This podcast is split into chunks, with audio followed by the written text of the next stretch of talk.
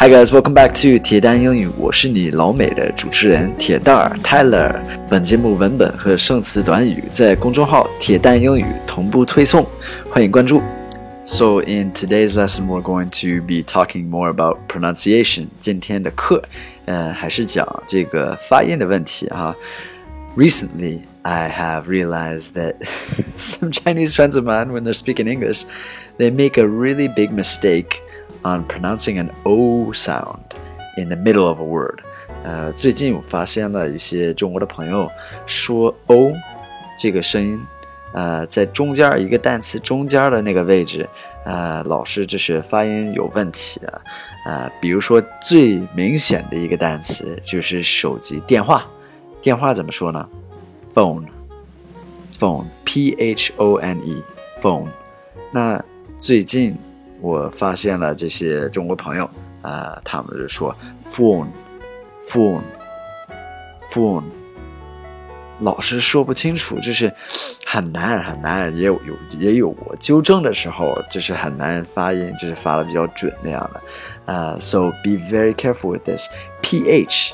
咱们就是看这个 phone 这个词儿哈，啊、Ph 发 f，就是像 f 那个声音，ph f f，然后 o n e 是 one 对吗？但是这是 ph o。Let's start here. This is where the problem happens. 问题就存在呃出现在这儿，ph f o fo fo。如果你能发这个 fo 的话，就 OK 了，因为我这些呃认识发音有问题的人都是， 就是我听这个 phone 好像是 P H W O phone phone phone。All right, we don't want that. We really don't want that. So, phone, P H 发 F, f, f, f 然后 O, like oh oh my gosh. Okay, so phone 就直接转到这个 O，OK。phone phone，再练吧。 还有三个单词，我们可以继续练。呃，第二个单词是 stone。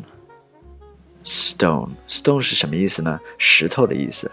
stone s t o n e stone，千万不要说 stone stone，没有 stone stone s t st st o。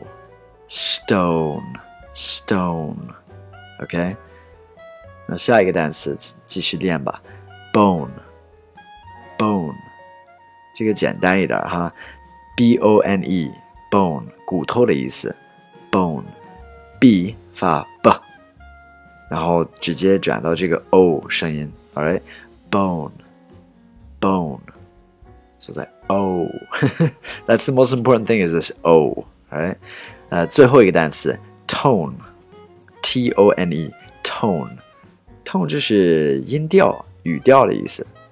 tone，t t t t o t o n，tone。